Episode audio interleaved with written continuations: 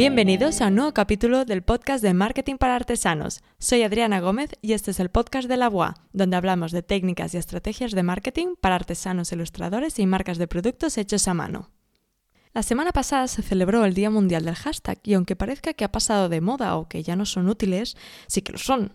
Los hashtags nos aportan visibilidad y consiguen que nos descubran, así que vale la pena utilizarlo. Pero, ¿cómo podemos hacerlo para conseguir la máxima visibilidad y no ser baneado por Instagram? En el capítulo de hoy os voy a explicar cómo escoger los hashtags más adecuados para utilizar en la artesanía. Bien, así que en términos generales los hashtags nos ayudan a identificar temas o contenidos, por lo que si utilizamos correctamente podemos ser descubiertos cuando un usuario busca ese hashtag. Por ejemplo, si utilizamos el hashtag cerámica artesanal, la gente que le guste la cerámica y siga este hashtag podrá descubrirnos. Pero no todos los hashtags son iguales. ¿A qué me refiero? Que hay temáticas más buscadas o hashtags más generales y luego hay hashtags muy concretos. Por ejemplo, no es lo mismo el hashtag moda que el hashtag bolso artesanal. Te propongo un pequeño ejercicio. Ahora, coge el móvil, abre Instagram y busca el hashtag moda verás que hay más de 200 millones de resultados. Y si vas a recientes, a los posts recientes, en los últimos 50 resultados se han publicado en los últimos 5 minutos. Cuéntalo, en serio, son unas 15 filas de 3 posts. Por lo que si utilizas hashtags muy generales y muy buscados, es más difícil que te descubran, porque si 50 publicaciones han sido publicados en 5 minutos, imagínate tú has publicado algo ahora mismo también con el hashtag moda y bueno, ya pueden ir bajando y bajando, que no te van a encontrar. Pero ahora busca el hashtag bolso artesanal. Hay unos 14.000 resultados.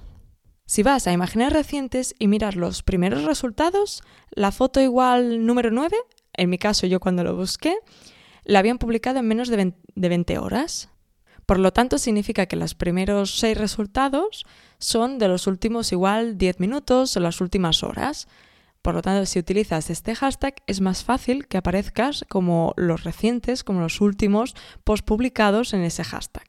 Por ende, es más fácil que te puedan descubrir.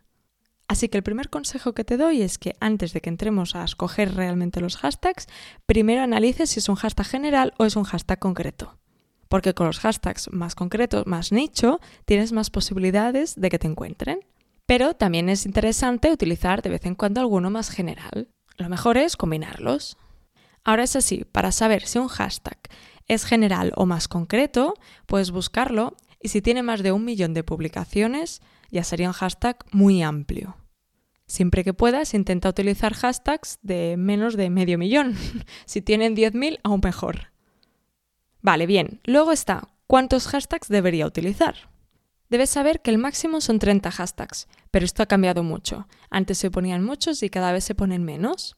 Sobre todo si tienes una cuenta de más de 50.000 usuarios, te diría que igual máximo 5, si puedes 2, 3, perfecto.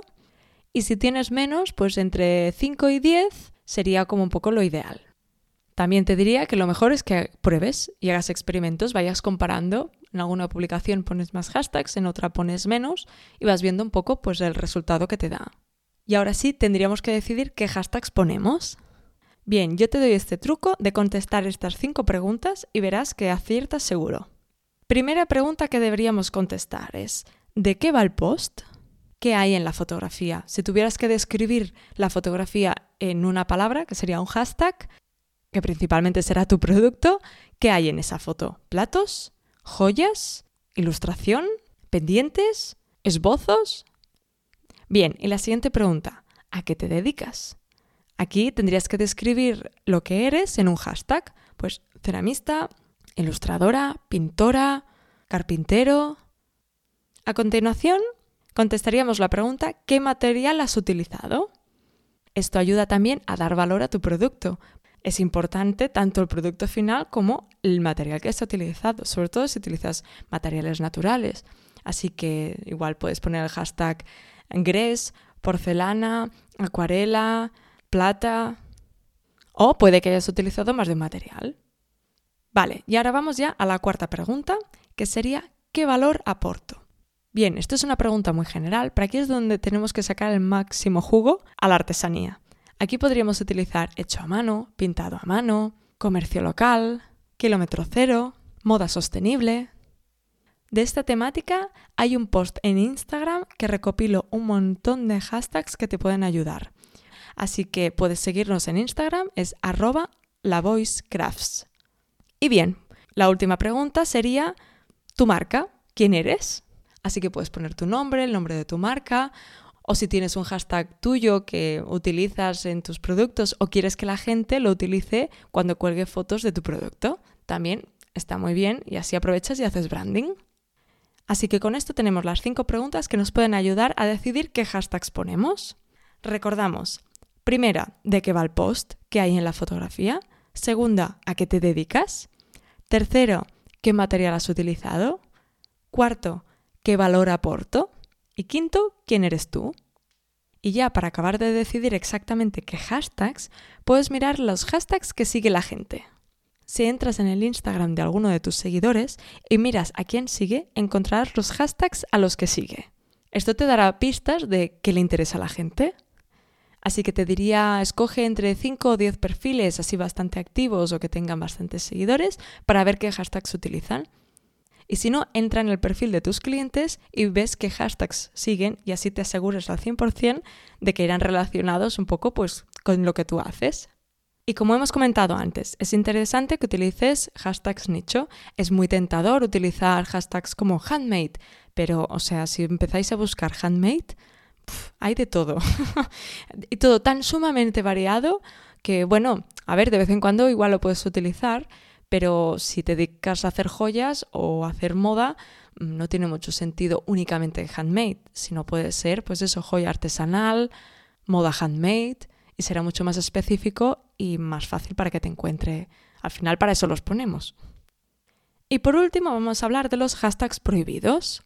Estos hashtags Instagram los considera como spam o inadecuados. Y utilizarlos, esto se traduce en una bajada de interacción y pueden banearte. Encontrarás en internet un montón de listados de estos hashtags prohibidos, pero igualmente yo en las notas de programa te dejo también un link y verás que la mayoría son en inglés. Otra forma de saber si el hashtag está prohibido o no es buscarlo directamente en el buscador de Instagram. Cuando lo busques, Instagram te dirá que no te muestra resultados porque ese hashtag infringe la normativa de Instagram. Pero lo mejor es echar un vistazo rápido a las palabras, a los listados estos, que ya están hechos, que son mucho más práctico que empezar a buscar uno por uno. Pero os daréis cuenta que hay palabras que se utilizan mucho que están baneados. Por ejemplo, Instamut, este hubo una época que estaba muy de moda. Hashtag woman, increíble, sea spam. Hashtag books, hashtag like, Así que hashtags que parecen muy obvios que no, no tienen ninguna maldad y que no tiene por qué hablar y por lo que no tiene que haber ningún problema, pues supongo que se ha hecho un abuso o se ha incluido esos hashtags en imágenes que no tocaban, por lo tanto Instagram ahora los bloquea. Otro tipo de hashtag que no hay que utilizar son los que incitas a que la gente te siga, como follow for follow, follow me, eso es nada, ni usarlos. Bien, y con todo esto ya tenemos una idea general de los hashtags y de cómo podemos seleccionarlos para nuestros posts. Ahora bien, todo esto ahora lo tienes que complementar con un buen copy, con una buena imagen, vídeo, como siempre, con una estrategia detrás. Y hasta aquí lo dejamos hoy. Te dejo en Instagram una imagen de estas cinco preguntas para que así puedas guardártela y tenerla cerca cada vez que tengas que hacer un post. Puedes seguirnos en arroba lavoicecrafts. Espero que te haya gustado el capítulo de hoy.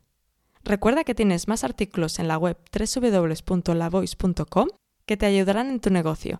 Y si tienes dudas de cómo enfocarlo, ofrezco servicios de marketing online, asesoría y formación en el sector artesanal. Y ahora aprovecho a preguntaros, ¿qué os gustaría escuchar en este podcast? ¿Hay alguna temática que os gustaría que analizáramos o que miráramos con detalle? Me encantaría que me lo dijeseis. Tampoco quiero sentirme sola aquí detrás del micro, así que por favor, contadme qué os gustaría de que hablase. Podéis hacerlo directamente en Instagram o en el correo hello@lavoice.com. Y ahora sí, antes de que te vayas, muchísimas gracias por haber llegado hasta aquí. Te estaré eternamente agradecida si te suscribes a este podcast, lo comentas o incluso lo valoras. Así que nada, gracias y nos escuchamos la semana que viene.